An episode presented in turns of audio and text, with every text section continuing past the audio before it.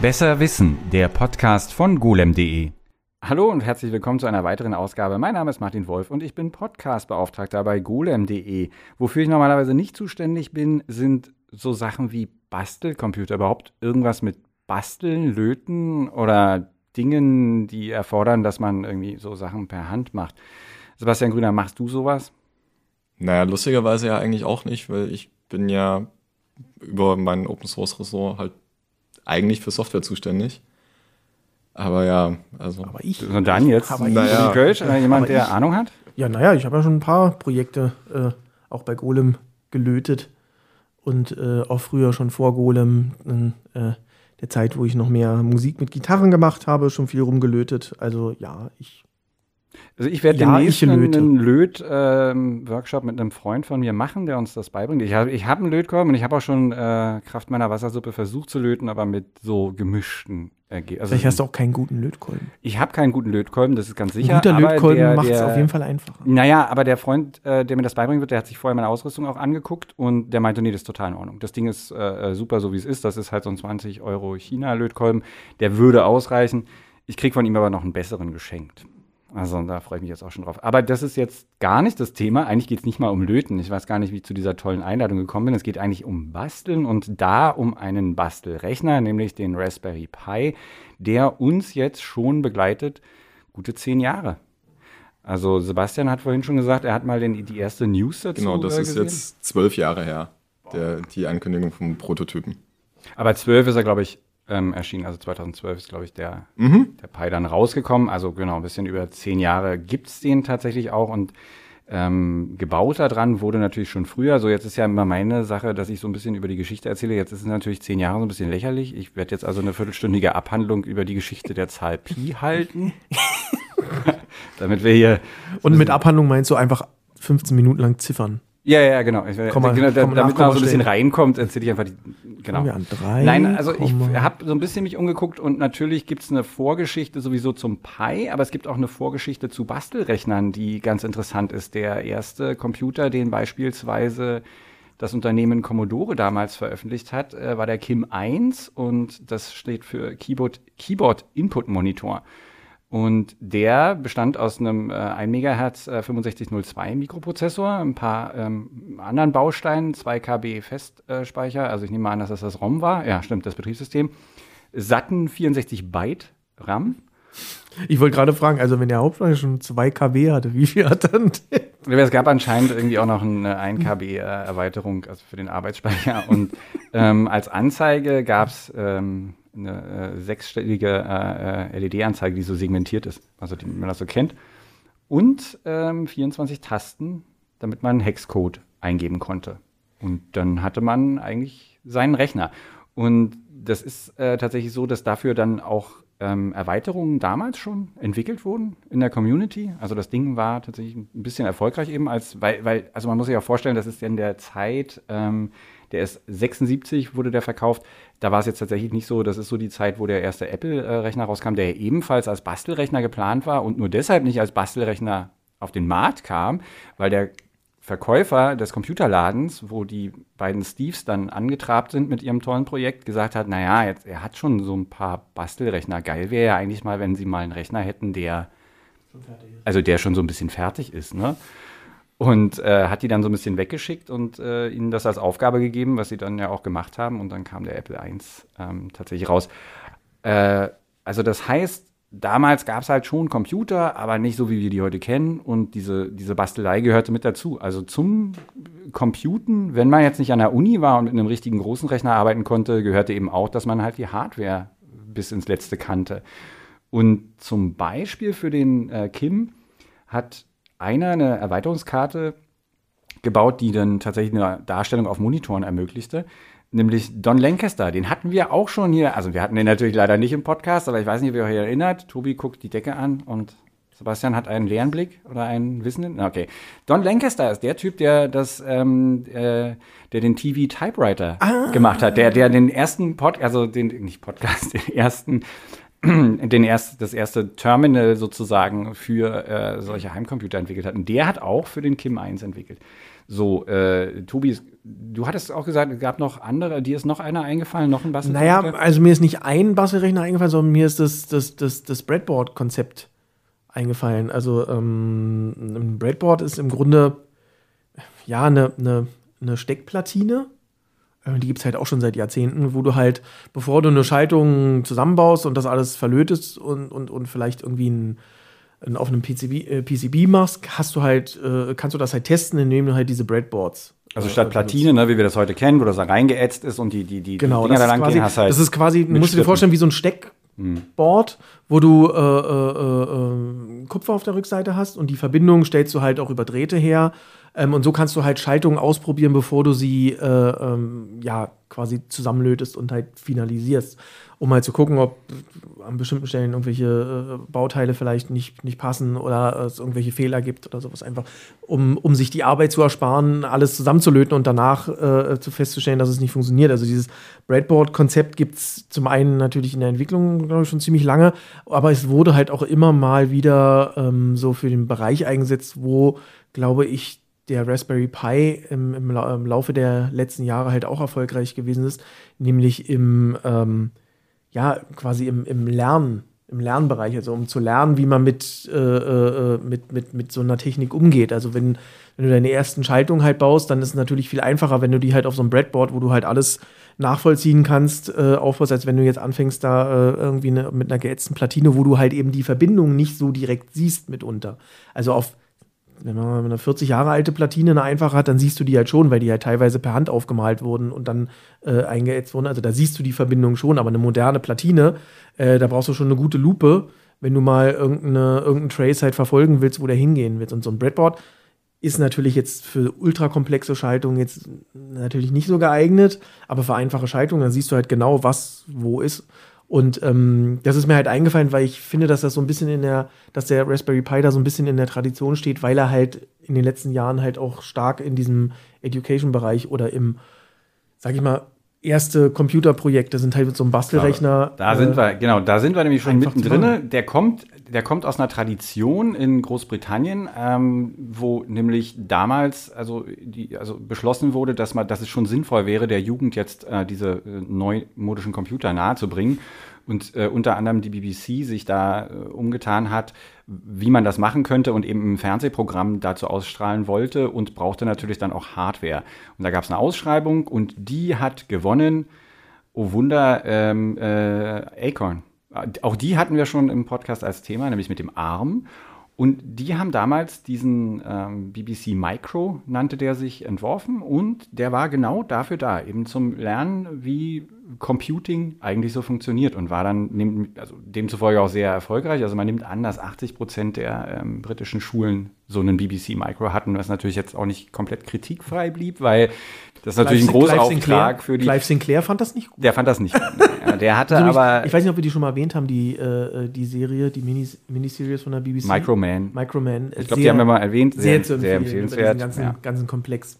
Der das so ein bisschen, äh, die, die arbeiten das so ein bisschen auf wie diese damalige, weil nämlich der, der Mann, der, der Acorn mit äh, äh, gegründet hat, der kam natürlich von äh, Sinclair. Und, aber Clive Sinclair wäre auch nochmal ein schönes Podcast-Thema, finde ich. Gut, okay, also der ist, also der BBC Micro war eben tatsächlich ein Lerncomputer im Sinne von, dass man damit lernen sollte, wie man mit Computern umgeht, aber der war kein Bastelcomputer äh, als Konzept. Ne? Der hatte eine Tastatur, der hatte Ein- und Ausgänge, der hatte, man konnte ihn an einen Monitor anschließen. Der war aber schon von Anfang an als ähm, DevKit oder als eben eine Entwicklungsmaschine, also eben darüber kon konzipiert. Der hatte zum Beispiel einen Slot für einen zweiten Prozessor so dass man theoretisch, weil, weil äh, also der lief auch einem, mit einem 6502, ähm, mit einer 6502 CPU. Damals Standard war aber, dass man auch CPM benutzen konnte, dass es nur für Z80 gab. Dann hätte man halt nachrüsten können, hätte halt CPM als Betriebssystem äh, benutzen können mit, mit einem äh, Z80 und der ARM, also diese, diese äh, ursprünglichen äh, CPUs, die dann weiterentwickelt wurden, die sind tatsächlich auch auf diesem BBC mit Hilfe des BBC Micros entwickelt worden. Hatte der nicht auch einen EEPROM? Es gab wahrscheinlich auch EEPROM-Brenner und alles mögliche. Tonnenweise natürlich, klar. Drumherum eben so ein Ökosystem von, von Dingen, die man ähm, daran klemmen konnte. Und einer, der dann damals auch entwickelt hat für, also und auf dem Acorn war äh, ein Mann namens äh, David Braben. Der sagt vielleicht Tobi was? Elite. Ah. Ja, der hat ähm, ein äh, Spiel, das hieß, also das ein sehr bekanntes Spiel, das dann später für viele andere Mikrocomputer dann ähm, auch noch rauskam. Das hat er tatsächlich ursprünglich auf dem äh, BBC Micro entwickelt. Lustigerweise äh, ist, äh, ist, äh, hat er, äh, also das ist ein Spiel, wenn man jetzt, also für die Leute, die es nicht kennen, das ist eine Weltraumsimulation, die ähm, von dem Fliegen durch den Weltraum bis hin zu Piraterie, Schussgefechten, Handel und kompletten, also einem kompletten Universum. No Man's Sky mit etwas reduzierter Grafik. Ganz genau, wenn man die Grafik bei No Man's Sky auf, auf, auf 0, auf minus 1 setzt, dann kommt Nein, es ist nicht, es ist auch nicht wirklich so prozedural, meine ich, ja, aber jedenfalls ist es für ich damals glaube, ein absolut Wahnsinns Spiel gewesen, ja. das viele Leute sehr beeindruckt hat. Und lustigerweise ähm, hatte er sich an einen Publisher damit äh, gewendet, ähm, die gesagt haben, nö, also sie finden das Spiel ist zu kompliziert, man müsste das in zehn Minuten mit drei Leben beenden können, dann würden sie es nehmen. Gut, dass das ihn nicht äh, äh, demotiviert hat. Ähm, äh, sie sind dann direkt zu Acornsoft, also dem praktisch äh, dem, dem Softwarehaus direkt von Acorn gegangen und haben dann für den BBC Micro äh, innerhalb von zwei Jahren, was damals auch eine irrsinnige Entwicklungszeit war, dieses Spiel, also irrsinnig lang, mhm. äh, dieses Spiel entwickelt. Und IT hat nur, nur fünf Wochen gebraucht. Ja. und äh, der Vorschuss, äh, also auch das so andere Zeiten, ne, den sie bekommen hatten, waren irgendwie 1000 Pfund. Aber wahrscheinlich hat das für zwei Jahre gereicht damals. Ich wollte gerade sagen, 1000 Pfund in den 70ern, das war. Das Meine, nee, das war Mitte der 80er. Das Mitte der 80er, ja, ja immer noch. Also jedenfalls, und äh, warum ich den erwähne, ist, weil der einer von den Mitgründern der Organisation und ist, die den, die den Pi letztendlich ins Leben gerufen haben. Und dann der Braben hat den Prototypen gebaut. Ach, was, auch noch? Ja, ja. Also Teufels quasi Kern. die. Na, 2006, glaube ich, ist das, ja. Ja, ja, und also quasi die, also wo das erste Mal der Name bei uns im Archiv auftaucht, ist halt irgendwie 2011, mhm. wo der Braben halt ankündigt, okay, wir haben jetzt hier einen Rechner, der heißt Raspberry Pi. Äh, das ist ein Komplettrechner in der Größe von einem USB-Stick, den kannst du einfach an Monitor, Tastatur anschließen. Äh, der soll spätestens in einem Jahr rauskommen, 20 US-Dollar kosten. Wahnsinn. Und das skandalös. Genau, das war, war total skandalös. Und also, aber das Spannende an der ganzen Geschichte für mich ist, also vor allem diese Verknüpfung von, von Braben und auch das, was ich so ein bisschen an, an euch zwei immer sehe. Also ich meine, ihr seid nicht so viel älter als ich, aber halt Jetzt kommt bisschen, die Alterskarte. Zum naja, oh, aber ja, okay. naja, das Ding ist ja also ganz genau hin. Ja. Ähm, ihr seid halt noch mit Basic quasi in Berührung gekommen oder mit DOS. Ähm, ja. bei, bei dem Braven war das ja noch viel, viel krasser mit dem äh, BBC Micro und auch die Schüler in den 80ern mit dem BBC Micro.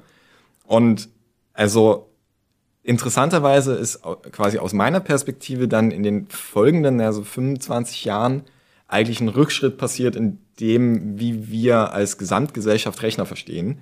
Weil die Rechner sind natürlich nutzerfreundlicher geworden. Die Leute waren nicht mehr gezwungen, programmieren zu müssen. Sie mussten die Hardware nicht mehr können. Sie mussten nicht mehr wissen, was ein Register ist, wie wir das ansteuerst, so. Sondern, ja, mit Windows 95, also zehn Jahre nach dem BBC Micro, musstest du einfach noch mal irgendwo klicken und hattest halt eine, eine komplett grafische Benutzeroberfläche. Ja, das ist schon krass, und, jetzt wo du es gerade so erwähnst, dass einfach Windows 95 und der BBC Micro einfach nur zehn Jahre auseinander liegen. Das habe ich mir nie so verdeutlicht. Ja, wenn du das mal vergleichst. Ja. es ist halt auch wirklich so ein Ding, ne? Diese, äh, wir, wir sind, also man sagt ja immer, man bleibt da so ein bisschen äh, stehen, so im Gefühl, ähm, wie lange Sachen her sind. Ne? Das ist alles viel länger her, als die 70er ähm, her waren damals. Ne? Also dieser, dieser Zeitraum ist äh, inzwischen, das hat sich so gestreckt alles und natürlich, wie Sebastian gerade sagt, also einerseits sind die Dinger total benutzerfreundlich geworden, aber das hat auch dafür, dazu beigetragen, dass sie überhaupt diese Verbreitung. Aber ich glaube, ich habe dich wieder unterbrochen, Sebastian. Fahre mal vor. Das Übliche. Ja. Naja, aber also das, das ist halt genau die, die Ausgangsidee von dem Raspberry Pi. Also es gab parallel zu dieser Entwicklung von Windows 95 und irgendwie 98 und wir haben grafische Benutzersysteme und auch ein Linux-System hat dann plötzlich eine GUI gehabt und so.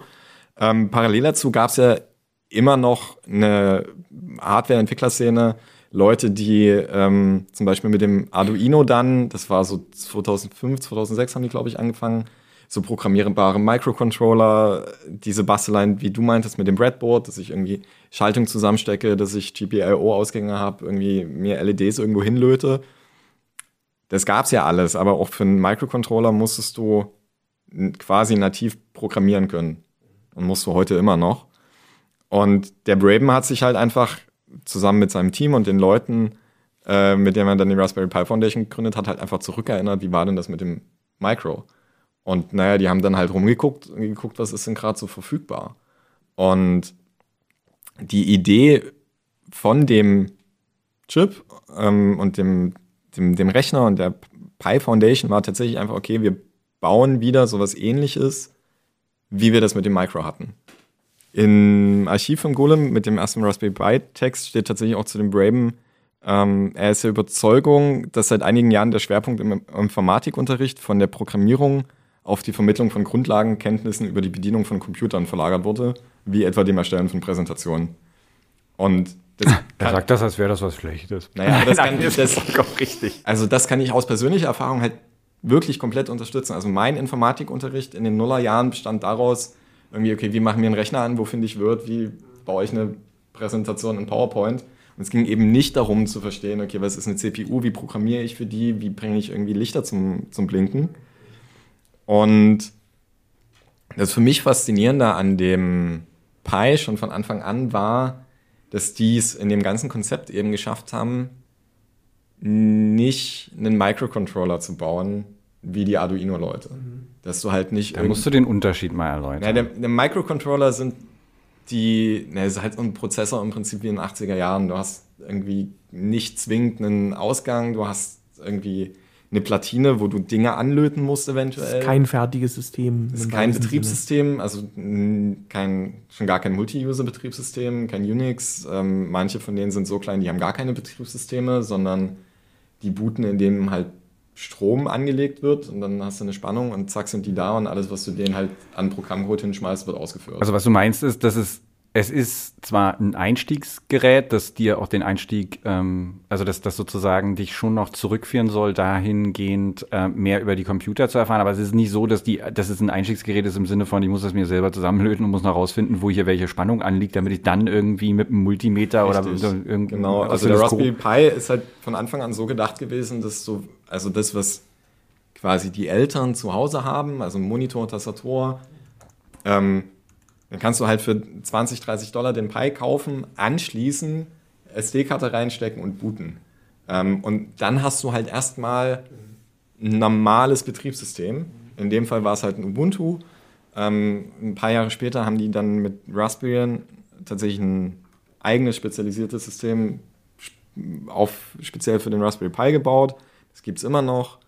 Ähm, Ken Thompson, der Entwickler von äh, C, der Erfinder von C, äh, und Unix-Größe hat jetzt vor kurzem erst im Vortrag gesagt, dass er irgendwie mit dem Mac OS so unzufrieden ist, dass er sich jetzt einen Raspberry Pi besorgt hat und in Raspbian einsteigt, um mal wieder. Äh, ähm, ja, das es ist so, super, super. So, äh, äh, aber es ist also das ist halt das, das, das, das, das, das, das Coole am Raspberry Pi. Das ist halt, wenn du halt überhaupt keine Ahnung hast, kannst du das Ding halt auspacken, einstöpseln und auf jeden Fall loslegen. Ja. Also, ähm, und, das ist halt und wenn du halt einen Microcontroller, die halt holst, halt ein Arduino oder sowas, dann wenn du da keine Ahnung hast, dann kommst du halt nicht weit. Also du musst dich damit dann erstmal beschäftigen.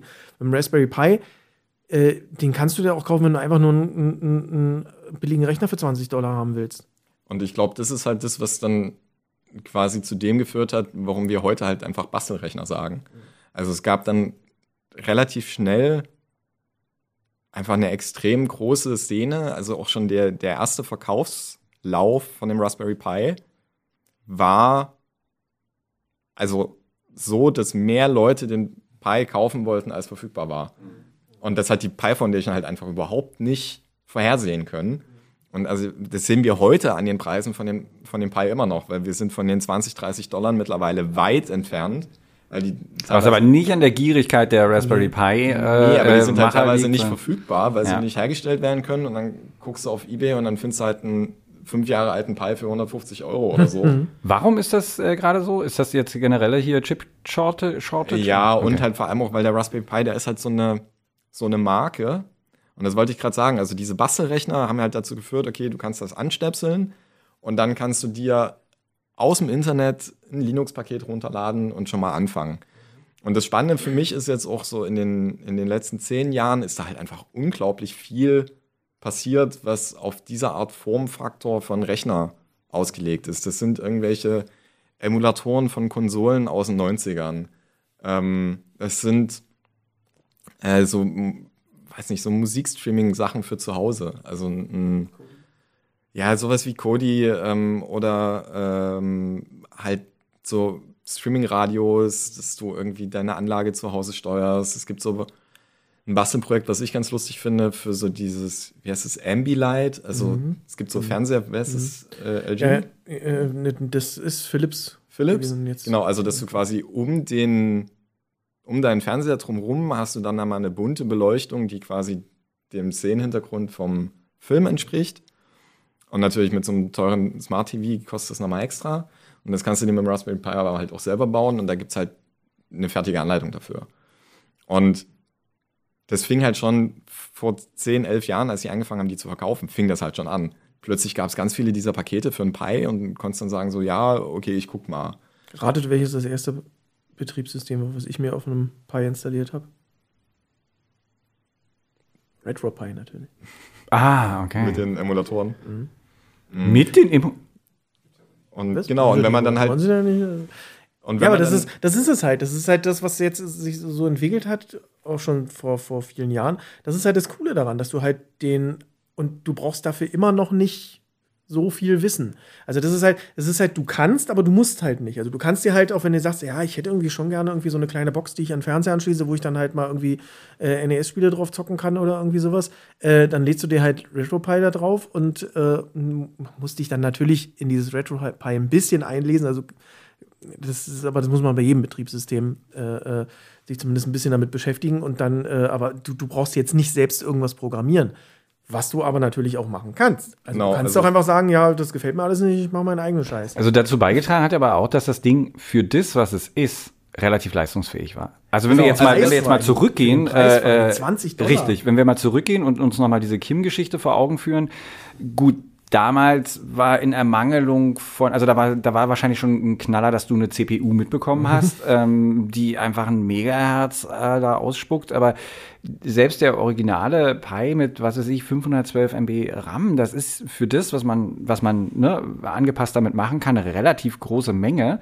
Und also das, was du gerade gesagt hast, Tobi, dass, die, dass, er, dass er auch so universell für alle möglichen Sachen als Media Center zum Beispiel einsetzbar ist, das macht es natürlich auch interessant. Also, weil die eine Sache ist, okay, ich könnte damit jetzt irgendwas programmieren und sicherlich ist das im Bildungsumfeld natürlich auch das, was man machen wird, dass man halt guckt, okay, äh, wie führe ich die Leute da ran, aber auch ich sage jetzt mal Leute, die schon mehr drinstecken in der Materie, für die ist es trotzdem interessant, weil die kriegen sehr preiswert, was womit sie äh, hobbymäßig einfach gucken können, was sonst noch so geht und so ein bisschen über den Teller schauen können, vielleicht alte Kenntnisse auffrischen können und sich mal wieder in so eine Umgebung bewegen, ähm, in der sie sonst wahrscheinlich eher nicht sind mit ihren ganzen hochgezüchteten Rechnern so. Ich glaube auch, dass Leute, die vielleicht gar nicht irgendwie geplant haben, da jetzt irgendwie in die Programmierung einzusteigen.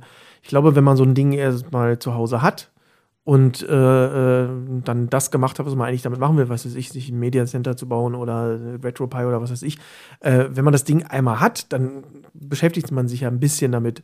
Und ich glaube schon, dass dann der, der, die Chance relativ groß ist, dass man sich dann da mehr mit beschäftigt. Vor allen Dingen zu Zeiten, wo, wo das Ding halt auch noch recht günstig war. Ich glaube, ich habe einen Raspberry Pi 3 zu Hause. Ich weiß gar nicht, was ich für den bezahlt habe. Unter 50 Euro. Oder, was macht der gerade? Wofür hast, oder? Äh, der ist tatsächlich in einem kleinen Gehäuse und da ist noch RetroPie drauf. Ja. Und bei dir, Sebastian? Ähm, ich überlege gerade, ob ich einen zu Hause in Benutzung habe, aber ich glaube, gerade habe ich keine in Benutzung. Aber was waren Sachen, die du damit gemacht hast? Also Ach, oh, doch, du hast theoretisch ein. Naja, in den Benutzung, ja, ja, den DevTerm habe ich zu Hause, aber in Benutzung habe ich halt gerade keinen. Ich habe dann immer mal Bei dem so DevTerm ist ja jetzt auch gar kein Raspberry Pi. So, jetzt müsst ihr, ihr redet also, in Zungen, äh, was ist der DevTerm? Ähm, genau, Tobi erklärt doch kurz den DevTerm. Also ja, der DevTerm war mal ein Gerät, was ihr, das können wir mal schön, schön, äh, äh, äh schöne Brücke schlagen. Der DevTerm ist ein äh, äh, kleiner Computer gewesen. Das war ein Crowdfunding-Projekt, der äh, vermarktet wurde so als etwas nerdige äh, Alternative zum Coden für unterwegs, ein kleines Display und wurde ausgeliefert mit, ähm, ähm, mit einem mit einem Computing-Modul, was die selber entworfen haben, aber das Ding ist auch kompatibel mit Raspberry Pi Computing Modul. Was wahrscheinlich dadurch ermöglicht wurde, dass ja zum Beispiel die Pi-Leute das auch Open Source gemacht haben. Ne? Genau. Ne? Also die, und, die und, und das ist vielleicht auch nochmal, deswegen meine ich mit Brücke schlagen. Äh, man kann ja man muss sich ja nicht den kompletten Raspberry Pi kaufen, sondern man kann ja auch das Compute-Modul kaufen. Das ist dann quasi so, wie weiß ich, wenn ich das jetzt, wenn ich jetzt Quatsch erzähle, dann unterbrich mich, aber ist ja quasi so eine reduzierte Version. Äh, das ist praktisch wie so eine Größe von einem RAM-Stick und, und äh, hat dann. Es ist tatsächlich auch, also mittlerweile haben die ein anderes Interface, aber so die ersten waren tatsächlich auch einfach die, äh, ähm, ich weiß gar nicht, DIM, also das sein, Format ja. von äh, Arbeitsspeicher-Sticks. Ähm, genau, und was ist drauf? Naja, der, der SOC, äh, ein bisschen RAM, äh, ja, so ein bisschen, ähm, äh, oh Gott, wie heißt der Spannungsregler? Heißt aber was das du halt Deutsch nicht hast, sind USB-Anschlüsse, Genau, die ganze. Die ganze Peripherie- fehlt. fehlt. Und die Idee dahinter ist, dass du ähm, dadurch halt einfach wieder äh, diese Upgrade-Möglichkeit hast, weil dann kannst du irgendwie sagen, okay, ich habe einen USB-Anschluss, ich habe äh, meine GPA-Opens, ich habe einen Ausgang für, für Video. Ähm, und wenn das aber, was ich gerade programmieren möchte, nicht mehr reicht, dann tausche ich die CPU einfach aus, indem ich das Compute-Modul kaufe. Und das macht es natürlich auch günstiger, ähm, weil ich brauche ja weniger Hardware auf dem eigentlichen Modul. DevTime ist da halt ein schönes Beispiel dafür, wie halt Projektgründer ein Projekt entworfen haben, wo sie halt genau dieses Konzept, dieses austauschbare, modulare Konzept verfolgt haben, indem sie halt die komplette Peripherie quasi drumherum gebaut haben, um dieses Compute-Modul, was du austauschen kannst. Und was Sebastian zum Beispiel gemacht hat, als die dann äh, die äh, Clockwork, die vom ähm, Clockwork heißen die? Clockwork. Von äh, die Macher vom DevTerm haben dann irgendwann das RISC-V-Modul rausgebracht.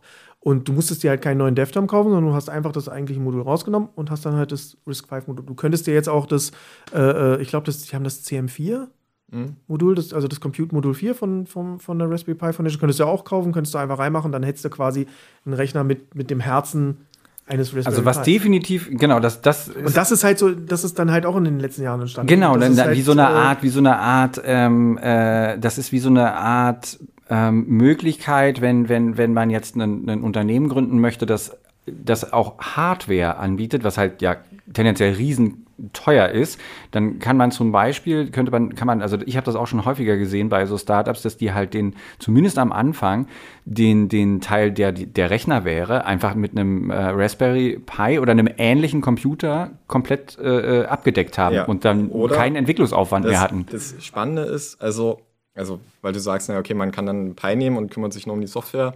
Das Spannendere für mich ist eigentlich die Hardwareentwicklung, die halt mit dem Pi angefangen hat, weil wir hatten irgendwie nicht mal ein Jahr, nachdem der Prototyp von dem Pi angekündigt wurde, mh, hatten wir schon einen Text, äh, wo wir im Kicker stehen haben, Raspberry Pi Alternative.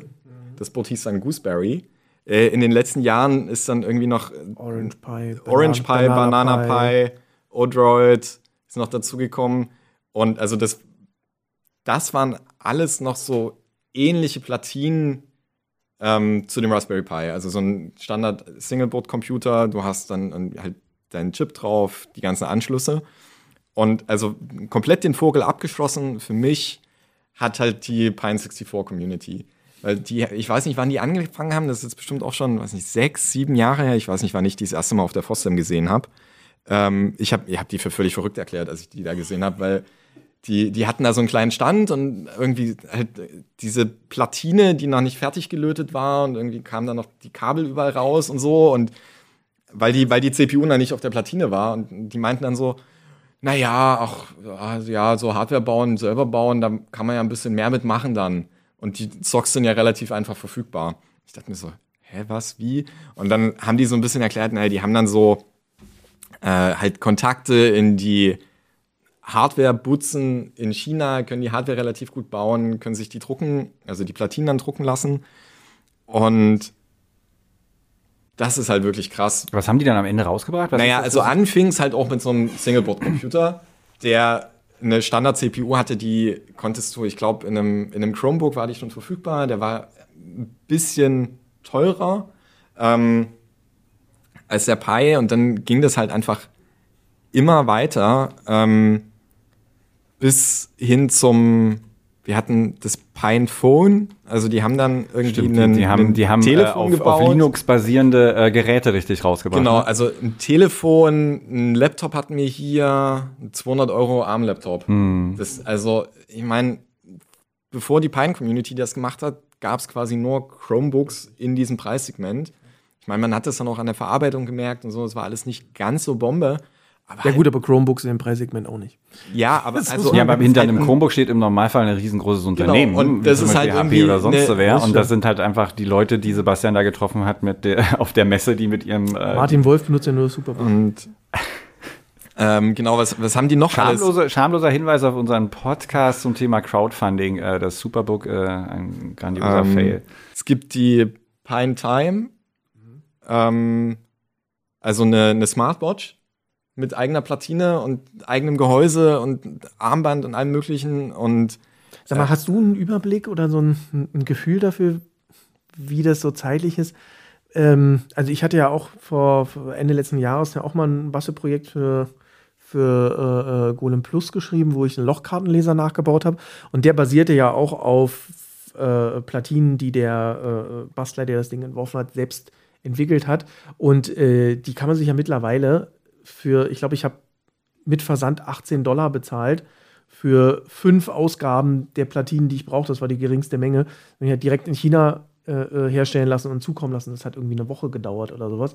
Also äh, hast du eine Ahnung ungefähr, seit wann man sich wirklich günstig selbst Platinen kommen lassen kann? Weil das war ja früher nicht möglich. Naja, also doch, also genau das. Aber das halt günstig, nicht so einfach und günstig. Genau, das, das ist, ist das Problem. Also das, das kommt ja noch dazu. Also was. Weil, weil meine, meine, mein Grundgedanke ist, ähm, ich habe so den Eindruck, dass es heute halt viel leichter ist, mit einem Mikrocontroller zu arbeiten, weil du dir diese ganze Platinengeschichte halt relativ günstig kommen lassen kannst. Und als das noch nicht so war, war es halt einfacher, wenn du den Raspberry Pi hattest. Weil da brauchtest du halt keine Platine irgendwie extra noch zu machen, du hattest halt diesen fertigen Rechner. Aber das ist jetzt pure, pure Spekulation von nee, mir. Nee, das stimmt schon. Also ja? ich weiß nicht, ähm, wir haben ja auch mit ähm, dem Michael Morzek äh, ein paar Mal schon irgendwie Interviews gehabt und so und die haben ja das ist der Mann, der, Entschuldigung, der einen eigenen, der, der zweimal inzwischen einen eigenen Rechner mit Community-Unterstützung ähm, gebaut und auf den und Markt gebracht hat. Board für das Nokia N900, also ein aktualisiertes Board. Die, CPU, die CPU, glaube ich, oder? Ja, nee, also. komplette Platine. Ja. Ähm, und äh, Dragonbox, äh, wenn man das mal sucht, ähm, da, da kommt man auf seinen Store, der vertreibt unter anderem äh, kleine, kleine Retro, äh, äh, äh, sozusagen, eine Retro-Rechner. Unter anderem Handhelds, genau, damit hat er auch mal angefangen und so. Und er hat halt einen eigenen Mini-Linux-Computer, der auch äh, mhm. zum Gaming genau. taugt und alles. Also die mögliche. hatten vor allem mit dem mit den ersten, also mit dem Boot für das N900 und auch mit der Open Pandora hatten die halt wirklich noch so Hardware-Probleme. Also vor allem das, das Sourcing, wo kommt die Platine her, wo bekomme ich die Knöpfe, wie kann ich die Platine drucken, eine endlose Geschichte. Ähm, wie, wie vermeide ich da einen Ausfall, wie so und genau das, was Tobi jetzt meinte. Also ich habe vor kurzem ähm, einen, einen Blogpost gelesen von Elkemtov. Das ist ein langjähriger äh, Kryptoentwickler, ähm, war auch ewig bei Google eingestellt und hat so TLS und Surface Suits gemacht und so. Und er hat sich überlegt, na, was schenke ich denn meiner Familie so zu Ostern? Und hat einen, so ein 80er Jahre ähm, Handheld-Spiel auf einem Mikrocontroller nachgebaut. Hatten und, wir auch als Artikel. Ähm, und halt die ganze Platine und die Knöpfe und so. Und in dem Blogpost meint er so, naja, das kostet zusammen vielleicht so 40 Dollar. Und dann hat er noch so Probedrucke von verschiedenen Platinen gemacht und irgendwie die aus China kosten dann halt irgendwie nur 2 Dollar das Stück. Und also dieses Hardware-Drucken as a Service ist jetzt so. Also glaub, was man, genau, was man, was ich dem entnehme, ist, dass es wohl nie so einfach war, wie jetzt gerade und, ja, für Eindruck solche, ist, solche das, Projekte überhaupt zu mein machen. Mein Eindruck ist halt, dass das halt mit dem Raspberry Pi ja. irgendwie alles so angefangen ja, hat. Ja, also, also, ja, ich denke, er hat das genau. halt gestartet, so diese ganze, ja. diese ganze Bewegung. Nicht, natürlich heißt es nicht, dass es vorher nicht auch schon Bassbewegung gab, aber der Raspberry Pi hat, glaube ich, das kann man, glaube ich, so sagen, halt zu dieser Popular Popular Popularisierung äh, beigetragen, weil er halt zum einen halt so einfach zu benutzen war und zum anderen du aber halt, auch wenn du wolltest, so viel damit machen kannst. Ich meine, alleine der, der im, im Bildungsbereich äh, sind, sind derartige Einplatinenrechner halt äh, äh, so ja, stark verbreitet. Es gibt so viele Projekte, auch Crowdfunding-Projekte mittlerweile, wo es halt darum geht, äh, Kindern halt Coden beizubringen. Und äh, ganz häufig ist das immer in Verbindung mit einem Einplatinenrechner oder, ja. einem, oder, oder einem Arduino oder irgendwie sowas, weil die halt so einfach zu, zu bedienen sind. Da können wir weil sagen, du halt auch spielerisch lernen kannst, äh, äh, damit umzugehen. Und das geht ja, geht ja bei diesen Geräten halt dann auch äh, nicht nur ums, das ist ja immer, was, was Sebastian auch vorhin meinte, es geht ja immer einher. Es ist ja Software und Hardware. Weil wenn du so ein, so ein, so ein, so ein Board hast, dann musst du dich auch irgendwie mit der Hardware damit beschäftigen. Das ist es ist ja auch alles da, es ist alles zu sehen. Du hast dann äh, noch Ports, äh, die du anzapfen kannst und. und äh, das ist auch so ein Ding, halt alles, das haben wir noch gar nicht gesagt. Und das, der, diese, diese, diese Leiste, ne, der, man, man kann ja. natürlich einen Bildschirm anschließen, es gibt einen USB-Anschluss, also in einem normalen Raspberry Pi gibt es ja, äh, das ist, wie ihr schon gesagt habt, es gibt verschiedene Ausprägungen des Raspberry Pi. Es gibt halt diese Zeros, die, die haben halt das alles ein bisschen eingedampft. Dann gibt es das Compute-Modul, wo halt keine Steck Verbindungen jetzt so einfach möglich sind und dann der normale Pi, der dann zwar mit allem kommt, aber eben noch eine universelle Input-Output-Leiste äh, äh, hat, also dieses GPIO, was Sebastian gerade schon erwähnt hat, wo ich eigentlich alles Mögliche ranklemmen kann, von einem Temperatursensor über einen, äh, äh was weiß ich, eine, hier Infrarot-Geschichten oder alles Mögliche eben mitmachen kann, was das Ganze halt eben den, den Bastel-Bastel-Aspekt dann natürlich, also Hardware-Bastel-Aspekt natürlich dann nochmal hervorhebt. Also ich finde, man kann schon mal sagen, also so wie ihr das jetzt auch gerade dargestellt habt, ich, das ergibt schon ein rundes Bild. Mit dem Pi als Erfolgsgeschichte ist eben auch die Erfolgsgeschichte des Bastelns mit einem kleinen Rechner, mit dem eben dieses Wiedererwecken des äh, äh, sich mit den Ursprüngen beschäftigen und einfach mal was selber machen, äh, auf jeden Fall einhergegangen. Ich habe jetzt noch eine Liste hier von, von Ideen, die man mit seinem Raspberry Pi machen kann. Ich möchte aber auch noch äh, darauf hinweisen, dass dieser Podcast mit einem Raspberry Pi aufgezeichnet wird. Jedenfalls der Teil ähm, des Podcasts, also meine Stimme wird äh, mit einem äh, Raspberry Pi aufgezeichnet. Wenn da jetzt äh, Aussetzer drin sind, dann schieben wir das alles natürlich da. Also nein, die Tonqualität, also ich habe da schon mal reingehört, ist alles fein. Da läuft äh, ein ganz standardmäßiges Pi OS drauf einfach ein Linux Audacity installiert, schwuppdiwupp. Ich kann damit, also der Rechner ist praktisch, äh, äh das ist ein Pi 400. Das ist dann eine Ausformung des Raspberry Pi, der kommt mit Tastatur und Maus. Habe ich 70 Euro für bezahlt. Ist weniger, als wenn du für ein Pi 4 ja. als Board bezahlt. Also, ich habe den gebraucht gekauft, aber es war alles mit bei. Da ist ein Buch mit bei, wo, ich, wo ich, lernen könnte, äh, wie, ich, wie ich damit umgehe. Da ist, da ist der Rechner drin, da ist, sind alle Kabel mit bei. Das ist ganz hübsch irgendwie gemacht alles. Das sieht auch sehr, sehr einsteigerfreundlich aus. Im Gegensatz zu einem, also ich habe ihn deshalb gekauft, weil ich wieder einen einen Heimcomputer haben wollte. Ja, also einen Computer, den ich einfach anschließe und dann geht's los. Und wenn, wenn irgendwas kaputt geht, auch nicht schlimm. Also da ist halt eine, eine SD-Karte, eine Micro-SD-Karte drin. Äh, schlimmstenfalls habe äh, hab ich die irgendwie geschrottet, das System geschrottet, ist in zwei Minuten wieder aufgesetzt und ich kann von vorne anfangen, wie früher ich den Reset-Knopf gedrückt habe und dann hat mich Basic wieder begrüßt. So geht das hier auch, bloß dass ich halt eine äh, Tastatur mit deutschen Umlauten habe, Groß- und Kleinschreibung selbstverständlich sind. Und du kannst ein bisschen mehr machen als unter Basic. Ich kann wesentlich mehr machen unter, äh, als unter Basic. Ich könnte theoretisch diesen Podcast auf diesem Rechner schneiden. Für 70 Euro kriege ich einen Rechner, der zwei ähm, Ausgänge für Video hat. Also beide sind auch 4K-fähig. Ich würde das jetzt ungern ausprobieren wollen, aber grundsätzlich sollte es gehen also ein Betriebssystem mit bei, was kostenlos ist, was richtig fantastisch ist. Also ich kann tatsächlich, ich bin, ja, wie man merkt. Äh, ja, und warte erstmal, bis es losgeht, bis du irgendwann äh, auf die Idee kommst, da vielleicht auch noch irgendwie mehr dran rumzubasteln. Das halt eben nicht einfach nur als Daily Driver oder, oder, oder fast Daily Driver zu benutzen oder halt häufiger zu Hause zu benutzen, sondern irgendwann äh, die Chance ist halt relativ hoch, dass du irgendwann an den Punkt kommst, wo du dich fragst, hm, was kann ich noch damit ich hab, machen? Ich habe äh, tatsächlich einen Amiga daraus gemacht. Ich habe mhm. ein Amiga-Betriebssystem installiert, mich damit jetzt noch nicht so lange beschäftigen können, wie ich wollte. Ich habe RetroPie äh, installiert und nur, aber einfach nur mal zum Ausprobieren. Mhm. Ich bin ziemlich begeistert davon, dass halt alles wirklich einfach zu funktionieren scheint. Also ich habe jetzt keine Ausfälle oder sowas. Ich habe tatsächlich ja, Videoschnitt halt damit probiert, das war sehr interessant, weil das Schneiden ging ähm, mit einem äh, Programm. Das Rendern war dann das Problem. Also für 30 Sekunden ja, hätte er wahrscheinlich so fünf Minuten gebraucht. Aber du darfst also. halt auch, warum das alles funktioniert, liegt halt auch daran, dass es da halt seit, seit zehn Jahren halt Communities ja. gibt, die da sehr aktiv sind und äh, äh das halt sehr aktiv äh, unterstützen. Also, aber das Geile für mich ist halt auch so, also gerade der Pi 400 ist für mich so die Reinkarnation, was du schon meintest, von einem ja. C64. Mhm. Ja. Und als ich, weiß nicht, so 10, 12 war, gab es sowas einfach nicht. Nee. Ich musste damals 500 Euro von meinem eigenen Geld in den Tower investieren. Den habe ich mir selbst zusammengebaut. Mein Sparbuch war danach leer. Habe mir irgendwo vom, vom Schrott noch einen, einen Röhrenmonitor geholt. Und dann hatte ich erst einen Rechner. Und das war quasi das am günstigsten verfügbare. So, und jetzt hast du halt den Pi 400, kriegst eine Maus dazu, einen kompletten Rechner mit Tastatur, muss eigentlich nur einen Monitor. Einen Monitor kriegst du für 50 Euro irgendwie einen alten Büromonitor von Du irgendeinem Amt. Auch, du kriegst immer eBay Kleinanzeigen, kriegst du auch teilweise geschenkt. Du kannst den Ja. einfach an den Fernseher anschließen. Oder ein Den du eh schon hast. Wahrscheinlich Witz, ja. Witzige Und- Geschichte zum Pi 400 ist übrigens, der kam meines Wissens nach erst raus, nachdem, also das, was die Raspberry Pi Foundation zuerst rausgebracht hat, war nur die Tastatur und die Maus, Ja. die du dann mit einem Pi, den du hattest, verbinden konntest. Und das Ding, das ist genau das gleiche Gehäuse gewesen und das haben sich halt einige Leute angeguckt und haben direkt festgestellt, hm, da ist ja ganz schön viel Platz drin. Ne? Äh, So da viel? passt ja, da passt ja, äh, wie heißt dieser kleinere Pi?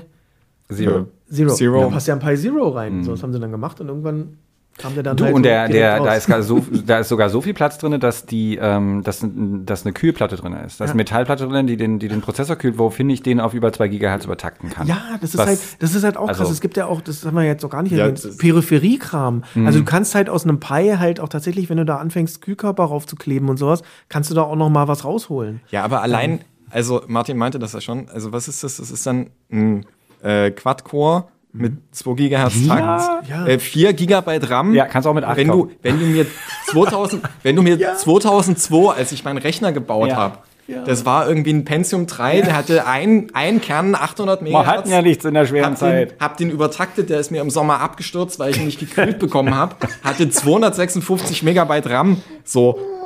Und also da, da liegen gut 20 Jahre dazwischen. Aber also quasi die, die Zugänglichkeit, wenn, wenn du heute vor allem auch, also Kids mit wenig Geld, die halt Bock haben zu sagen, so, ich würde gerne wissen, wie ein Rechner versteht, wie funktioniert es denn? Ähm, so, die sitzen vielleicht vor einem Smartphone oder haben halt irgendwie ein Smartphone in der Familie. So, und naja, das teilt man sich dann, aber ja, wie, wie funktioniert denn der ganze Rest und so? Dann kannst du halt so ein Pi kaufen oder noch als. Schlusswort, wer jetzt vielleicht noch mehr Lust bekommen hat, mal einen Raspberry Pi auszuprobieren, der sollte es einfach mal tun. Ja, aber nicht für Weil- 200 Dollar. Es geht, Nee, 200 aber. Was ist es gibt ja Empfehlung für, Alternativen. für die Alternativen gerade? Genau. Äh, ich glaube, der Orange Pi ist nicht Na, so ansonsten verkehrt, würde also die Pine- Pi. Pine 64 Boards Mhm. sind relativ gut verfügbar. Und das geht halt auch, Ist also, das dann kompatibel mit dem Kram für den Pi? naja, ist ja eigentlich ein ARM-Chip, läuft in Linux drauf. Also, zumindest die Pakete sind alle irgendwie verfügbar. Und genau, da ist halt, also die Pine-Community hat es halt geschafft, ähnlich breite Palette anzubieten. Also der Singleboard-Computer mit den ganzen Anschlüssen, ein Steckmodul als Compute-Modul, kleine Mikrocontroller, ähm, ja, bis hin zu meinem letzten Highlight, was ich mir jetzt vor kurzem besorgt hatte, halt der Lötkolben, wo halt ein Open-Source-Betriebssystem auf dem Chip vom Lötkolben läuft. Sind wir wieder, sind wir wieder bei meiner, meiner Lötkolben-Nicht-Erfahrung. Wozu braucht mein Lötkolben smarte Features und eine eigene, eine eigene CPU? Es geht um die braucht- Temperatursteuerung. Genau, der braucht zum ersten halt eine Temperatursteuerung. Okay, hat meiner ohne CPU. Naja, deiner hat an und aus, denke ich mal. Nein, Okay. der hat ein kleines Display und ich kann halt die Temperatur regeln. Naja, Also dafür brauche ich jetzt Dann, hat er, dann keine. hat er aber auch einen Chip. Ja, aber kein Raspberry Pi. Ja, aber der hat dann, also mein Lötkolben Jetzt hat bin ich halt, gespannt. naja, der hat zum Beispiel ein kleines OLED-Display, wo Okay. ich dann die Temperatur sehe, Okay. wo ich irgendwie. Ich habe nur ein LED-Display, also bin ich schon mal raus. Siehste? Ich habe kein OLED. Okay. Schrottlötkolben. ähm, Aber naja, also, Fu- Full HD in, in, in, in Fingernagelgröße natürlich. naja, also das ist natürlich auch ein bisschen. Klar, wenn ich jetzt sage, oh geil, ich könnte da jetzt irgendwie ein eigenes System drauf flächen, das ist bei einem Lötkolben jetzt vielleicht nicht unbedingt empfehlenswert, wenn man nicht wirklich weiß, was man macht. Auf wie viel Grad kriegen wir ihn? Ich hätte jetzt Aber- eher gedacht, dass auf dem OLED-Display. Aber allein die läuft, Idee dahinter ist ja, die haben sich quasi einen, einen Chip, also einen Chip für den Lötkolben gebaut und die ganze Hardware. Ich weiß gar nicht, was der, was der mich jetzt gekostet hat. Irgendwie drei. Ja, ah, ich weiß. teuer. Ähm, genau, der ist auf jeden Fall nicht so teuer. Und Also für also, eine Lötstation mit Temperaturkontrolle war Also ich bin jetzt immer noch wieder bei meinem und meiner hat 20 Euro gekostet. Und da war halt alles dabei. Da ist sogar, da war sogar ein, äh, hier dieses Dings-Messgerät, ne, mit dem man halt, was Ja, man für- ja gut, aber deiner ist wahrscheinlich auch nicht von einem Unternehmen, was Nein. eine Handvoll Mitarbeiter hat. Nein. sondern, äh, Meiner der ist Lötkolben irgendwo- Stadt in China. Ja, wirklich. 100 Pro. und also anders kann ich mir nicht das vorstellen. ich Betriebssystem verstehe. darauf nicht, nicht flächen. Und Weil nicht es keins so- hat. Mir ist Ja. übrigens gerade noch ein cooler Einsatzzweck, den wir, wo ich jetzt auch gerade was zugeschrieben habe, für einen Raspberry Pi eingefallen. Ähm, weil du gerade Doom sagtest. Wir hatten vor ein paar Tagen die Meldung, dass äh, jemand äh, Doom äh, auf, in Anführungsstrichen, im C64 zum Laufen gebracht hat. Und zwar hat der äh, vor Jahren schon entwickelt ein äh, Steckmodul, Zusatzmodul für den C64, äh, der eigentlich nur eine Speichererweiterung ist.